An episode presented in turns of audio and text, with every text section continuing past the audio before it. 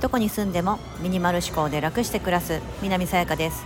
このチャンネルではアメリカに住むミニマリストライフアドバイザーが3人の子育てをしながら日々の中で得た学びや気づきをお伝えしています。今日は千葉からほとんど出ない引きこもりの俺が一度も海外に行ったことがないままルーマニア語の小説家になった話。というテーマでお伝えしたいと思います。さあさあ長いこの このタイトルですけどもあのスタイフではあの確かあの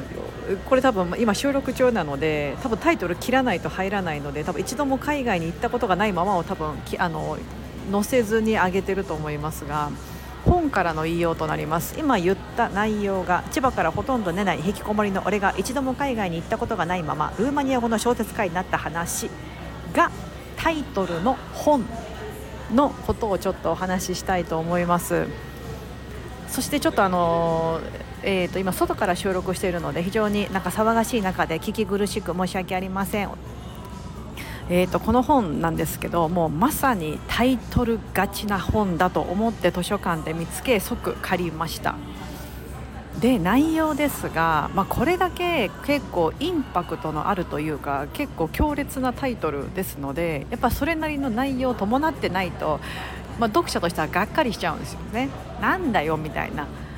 と思いきやもう中身はめちゃめちゃ面白かったです。ただただですよ。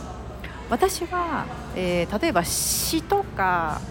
なんだろうそういう文芸学って言ったらいいですか？文学ですね。にそんなに詳しくないんですよね。例えばあの、えー、日本だと有名な村上春樹さんの本とかは私読んだことがないんですよ、うん、だからそういう文学的な本を、まあ、小説とかもそうですよ。小説詩とかそ村上春樹さんの本とかが大好きな人からするとこの本めちゃめちゃおすすめです。なんですけどそういう文学にあまり親しみがないというかあまり慣れてない私からすると非常に読むのに時間がかかりました。というぐらいあのなんだろう言葉選びというかあまり日常会話では出てこないような言葉が結構出てきたりするんですよねだからより面白いんですけどもちょっと読みにくいなっていうのは感じました一般ピーポーですからね私がねすごく。でこの中の内容はちょっとこの、まあ、そもそもこのタイトルめっちゃ気になるじゃないですか千葉から出たことない1回も海外に行ったことがないのにルーマニア語の小説家として活躍してる方がいると。で、えーと、著者はですね斉藤哲長さん。これペンネームです。ペンネームであの本名は違う方ですがまだ30歳ぐらいの、まあ、千葉に住む日本人男性なんですよね。うん、でその彼の生い立ちが面白くてですね、まあ、タイトル通り「引きこもりの俺が」って言ってますので、まあ、根っからの引きこもり体質というか、えーと、オタク体質って言った方がいいのかな、うん、なんですよ。うん、であの結構もう要は学生の時から引きこあの引っ込み思案でみたいなそんなクラスではできるだけ目立たないようにしてたとか、うん、で大学まで行くんだけどあの、まあ、なんか基本的にその対人関係とかコミュニケーションがあまりうまくいかないしみたいな、うん、そういったタイプの方でで英語とかだからそのルーマニア語の小説家になってるのでその要はルーマニア語を操ってるわけですよね。で語学がまあそれなりに堪能なんだと思うんですけども英語とか大嫌いでしたと、うん。まあ、一番初め日本人って必ず英語を習うじゃないですか,、うん、だ30歳だから私より若いので小学校から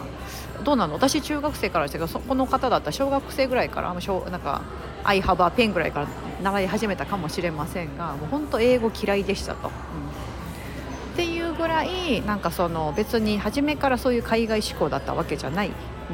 そしてなんと今はあの難病を患ってしまってクローン病という腸の病気でそのもう難病で、まあ、要は生涯治らない病気と付き合いながら生活していかなければいけない、まあ、だからこそその海外に行こうと思っても非常に難しいみたいなんですよね。で本人もルーマニアにはすごく行きたい行きたいんだけども多分行こうとすると多分医師の同意または医師を一緒に同伴しないと多分行けないぐらいな状態なんですよね。そうなのであの東京に行くのももう本当数えるほどしか行ってないみたいなほぼ千葉にいますみたいな 感じの俺はすごい引きこもりだと。うんでまあそんな彼がなぜルーマニア語の小説家になったんだという話が書かれてあるんですけども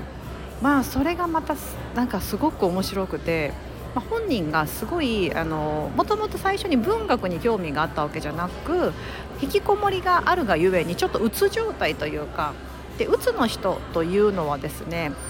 読書とか難しいんですよ。なぜなら読書って自発的に目を動かして読まなければいけないじゃないですか、うん、私がやってるあの Audible だったら別ですけど、まあ、その Audible って最近の話なのでその読書ってなるとみんな本を手に取って目で見る目で追いかけて読む内容を理解するってことですけどうつの人っていうのはその文字を自発的にこう読んで理解して、まあ、その頭に入れるっていうとそういうそういう行為が難しいんですよね。頭に入ってこないんです、うん、これ私すごい経験あるので気持ちがすごいわかるんですけど。あので、まあ、なのでそういう状態だから、えーと、もっとあの受動的に何にも考えずにその受けれるものって言ったら映画にはまったみたいなんですね大学生ぐらいの時に。で、まあ、オタク体質なので映画にはまったってなったらもう何本も見ると何本って書いてあったかなもうちょっと本当桁外れの数の映画を見る。それは別に日本映画だけに限らずで方角ってなると数が少なくなるのでもうもうそれこそ方あの邦あごめんなさい邦画だから洋画もそうですよね。でそれでそういうハリウッドとかよりもどちらかというとすごくマイナーな映画。要はなんたら国際映画祭とかに出てこないような映画とかを見てそれをこうなんかこう映画評論家的じゃないですけど批評？批評って言ったらいいんですか？その映画の感想とかをこうやるのが当時ずっとやってたみたいなんですよね。なんかそういうサイトがあるみたいで私はねちょっとそういうの詳しくないのでへえそういうサイトがあるんだぐらいな感じですけどあの映画好きな人だったらそういうサイト見てあこういう映画があるんだとかでそこにこう投稿する人がいるみたいななんかそういうことをずっとやってたみたいででだからその映画ってなんかいろんな文化を学んだでそこでハマったのが、まあ、ルーマニア映画だったと。でみんなも知ってるだろうがこうだかだかだかなんたらかんたらのこの映画があったんですけどもう全然知らないですよ私からすると でいろんな人の名前も出てきますしいろんな文学の本とかも出てくるんですけどまあ全部知らないんですよね唯一分かったのが村上春樹って名前の村あ村上春樹さんは 私も知ってると思ったんですけどもうそれ以外はもうほぼほぼ知らないというか、うん、っていうぐらい文学に精通されてますしあのそういう方が読むとめちゃめちゃ面白いんだろうなって思いながらこうバーッと読んでたんですけど。まあ、そういったその映画評論家から始まってじゃあどうやってルーマニア語の小説家になったか気になるじゃないですか。でまあえーと、1個すごいきっかけそれ全部言っちゃうとね本の内容あれになっちゃったのできっかけを言うとフェイスブックだったみたいなんですよ。で彼が取った行動が面白くてフェイスブックでこのルーマニアまあルーマニア語の人というかルーマニア人であろう人にガンガン友達申請を送るんですって。何万あ、まあ、何千人とかかな。ルーマニア自体がすごいあのヨーロッパの小さな小国なのでそんな何何万人だろう。多分そんなに人数多くないはずなんですよ。日本みたいに1億人とかいないので。ヨーロッパでねあの人口1億人超えてる国っていないんでね。何千万人何百万人ぐらいかな。多分そうですよねきっと。シンガポールって550万人とかだから多分規模的にそれかそれよりちょっと少ないかぐらいだと思います、うん、それぐらいそのヨーロッパの中のすごい小さな小さな国。なのでルーマニアのその人たちにフェイスブックでどんどんどんどん友達申請していくんですって。4000人ぐらいしたとか言ってたかな、うん、であのもちろん自分のそのプロフィールが何者か分からなかったら みんな別に友達先生 OK って返してくれないのでその僕はルーマニア語を学びたいとかルーマニアあのすごくこういうのに興味があってルーマニア文学を知りたいんだぜひお友達になってくださいみたいな感じのその、まあ、自分のプロフィールとかも全部そういうの整えて送ったらやっぱりみんなそれでなんか興味を持ってくれて日本に興味があるルーマニア人の人がいたりとかすると OK してくれてそこから交流が始まっていくと。で Facebook っていうのはあのほらある人がポーンってなんかこう友達申請してきたらその人が誰とつながってるのかっていうのが見えるんですよね、うん、あなたととつながってるなんとかさんともうすでに友達でフェイスブック上で友達になってるよみたいなのが出てくる。ってなるとそれでが一つの信頼となってまたあの友達先生受け入れてくれるみたいな。うん。えなんかよくわかんないけど日本人っぽいこの人がなんで私に友達申請してきたんだろうと思ったらあなんとかちゃんとつながってる。えー、なんだろうその人の友達？みたいな感じでつながっていく。でこのこの斉藤哲長さんの,、まあその目的っていうのはやっぱりその自分がルーマニアにすごく興味があるしその何かきっかけ作りというか自分がそのルーマニアで活躍したいと思ったらもうコネクションがないからなんとかしてこうできないかなみたいな、まあ、そういった風でこのフェイスブックというのは非常に、まあ、あのきっかけをくれましたと。でそこでフェイスブック上でつながったある男性ミハルさんだかな？ミハルさんという男性がなんとそういう文学にあので本人も執筆をしていて、えーと、なんか自分の本職の傍らその文学誌みたいなのに自分のその詩だったりとかを、まあ、掲載しているような人でそういったサイトを運営しているとかいうような人と出会ったんですね。でその人が「おてっちょよ」と「お前のその詩、まあ、そういう詩もなんかみんなにそのフェイスブック上で紹介してたみたいであのすごく面白いからぜひ載せてみないか僕のサイトにみたいな風にで。そこからもう斎藤哲さんが「マジっすか?」みたいな感じでそういったところからまあつながってでそうやってこうちょっと露出みたいな感じで増えていくと今度は違う文芸誌から声がかかってだったりとかあとはこの方はもうそのルーマニア語のルーマニアのことになったものすごく積極的で。であのねあの引きこもりなのにですよそ本人も言ってるんですよ引きこもりの俺だ俺が言うのもなんですがみたいな感じでなってるんですけどでそこでこういろんな人にその興味があった人例えばそういう文学にそういう掲載してる人がいてその作品に感銘を受けたらルーマニアのその人に直接メッセージを送って非常に感動しましたみたいな私はこういうものなんですがみたいなこの文章のここがあのすごく感銘を受けましたみたいな感じで本当の方にメッセージを送ってみたいな。うんみたいなこととかがありながらそしてそのルーマニアでその、まあ、出版以来というか、まあ、の出版までは行ってないのかな？ただその、えーと、本の出版までルーマニアで本の出版までは行ってないけどもそいろんなその情報誌的な文芸誌にもうこの方は載っててもうルーマニアではちょっと有名な日本人みたいなその文学に詳しい人だったら「ああ斎藤哲長でしょ？知ってる知ってる」みたいな風になってると。日本では無名な俺がルーマニア語ではみんながそういう人たちはみんなが知ってるみたいなような方なんですよね。面白いなと思いまして。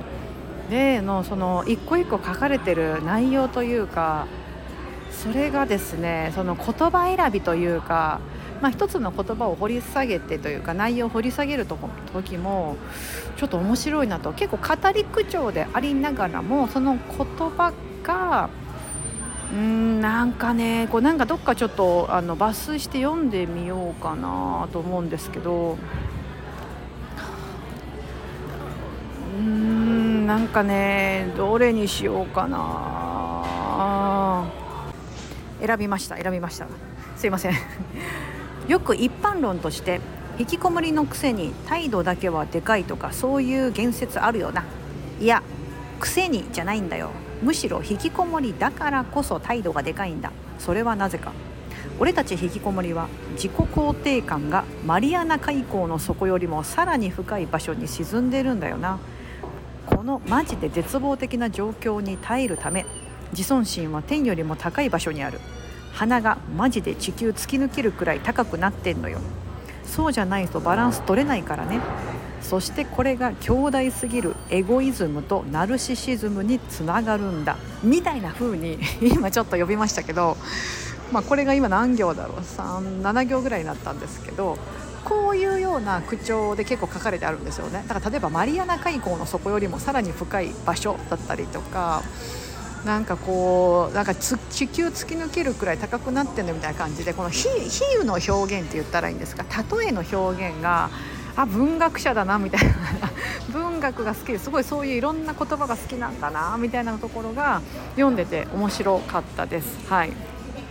であの、まあ、ルーマニアと聞くと今ちょうどうんとロシアとウクライナのまだ戦争が続いてますよねヨーロッパで行くと。そのことも最後の方に触れられててこの本ね去年出された本なのでまだ新しい本で、まあ、残念ながらまだ続いているのが今の状況だと思うんですけども、まあ、だからすごくこの、うんとまあ、なんだろうその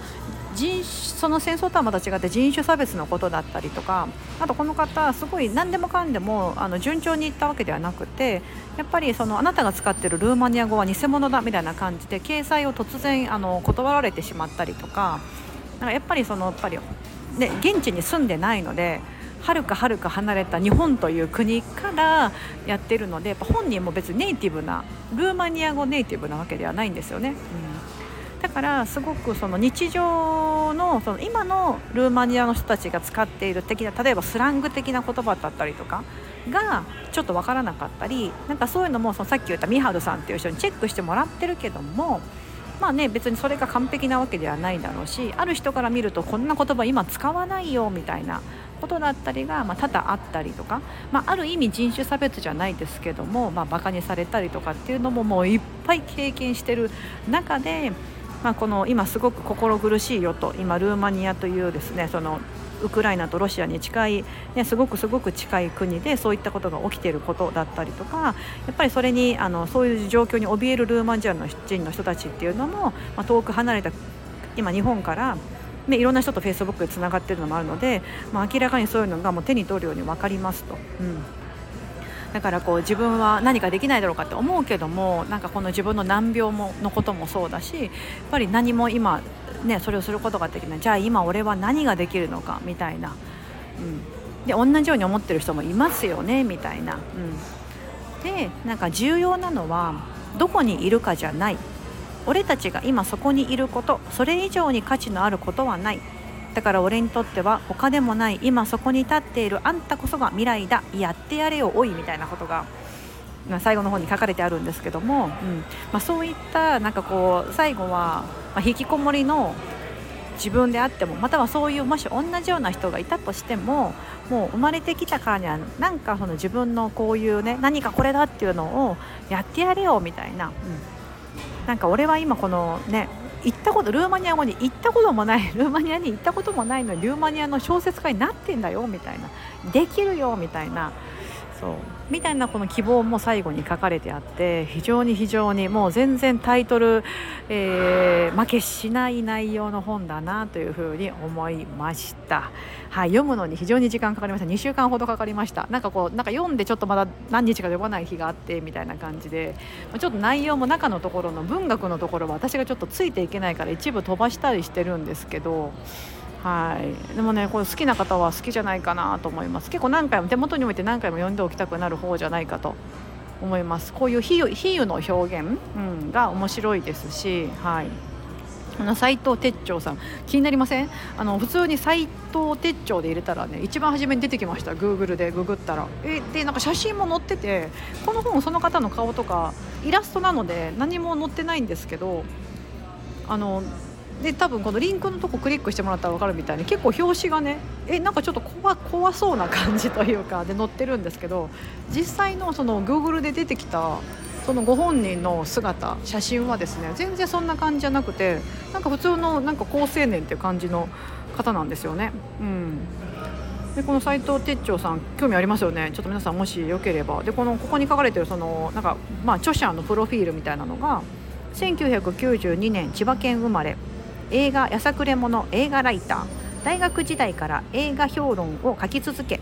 キネマ紀報などの映画雑誌に寄稿するライターとして活動。その後引きこもり生活のさなかに東洋映画にのめり込みルーマニアを中心とする東洋文化に精通。その後ルーマニア語で小説執筆や試作を積極的に行い現地では一風変わった日本人作家として認められている。コロナ禍に腸の難病であるクローン病を発症しその闘病期間中にノートでエッセイや自作小説を精力的に更新。今はルクセンブルク語とマルタ語を勉強中。趣味は文趣味は芸歴のまだ短い芸人の YouTube 動画に激励メッセージを残すこと。食品や薬品の成分表を眺めること。注目している若手芸人はネオバランス春とコーヒー。誰だろう。最も気になる化学物質はアスパルテーム L フェニルアラニン化合物。今回が初の著書。というふうにちょっとです面白いプロフィールですよね。しかもムルーマニア語にとどまらずルクセンブルグ語とマルタ語を勉強中みたいな、うん。まあ、それもあのあっちのそのヨーロッパの方のあの言葉ですよね。非常にどちらかとマイナーな言葉だと思います。語学でいうと英語フランス語スペイン語とか、まあ、タイ語のロシア語もそうかもしれませんしみたいなと言葉が、まあよまあ、あと中国語とかだかな韓国語とか、まあ、馴染みがあるアジアでいけば。ですけどもね、こっちの言葉に行くのかみたいな。マルタ語マルタ語はどこで話されてる言葉だろうみたいな。うん。だからすごくですねあのちょっとねあの面白いですよ、うん、あこういう本もあるんだなっていうのとこのタイトル価値がすごいなと思いますし、えーと、たった半年ぐらいで7重版されて7 7世7す7すりって読むんだっけ？これなんですか、うん、重版されてますたくさん。っていうような本で残念ながらあの Audible もなく Kindle Unlimited でもありませんが電子書籍だったりとか単行本で読めるのでもしご興味のある方がいたら読んでいただければと思います。はい。今日は千葉からほとんど出ない引きこもりの俺が一度も海外に行ったことがないままルーマニア語の小説家になった話をテーマにお伝えしてみました。ここまでお聞きいただき本当にありがとうございます。今日が皆様にとって素敵な一日になりますように。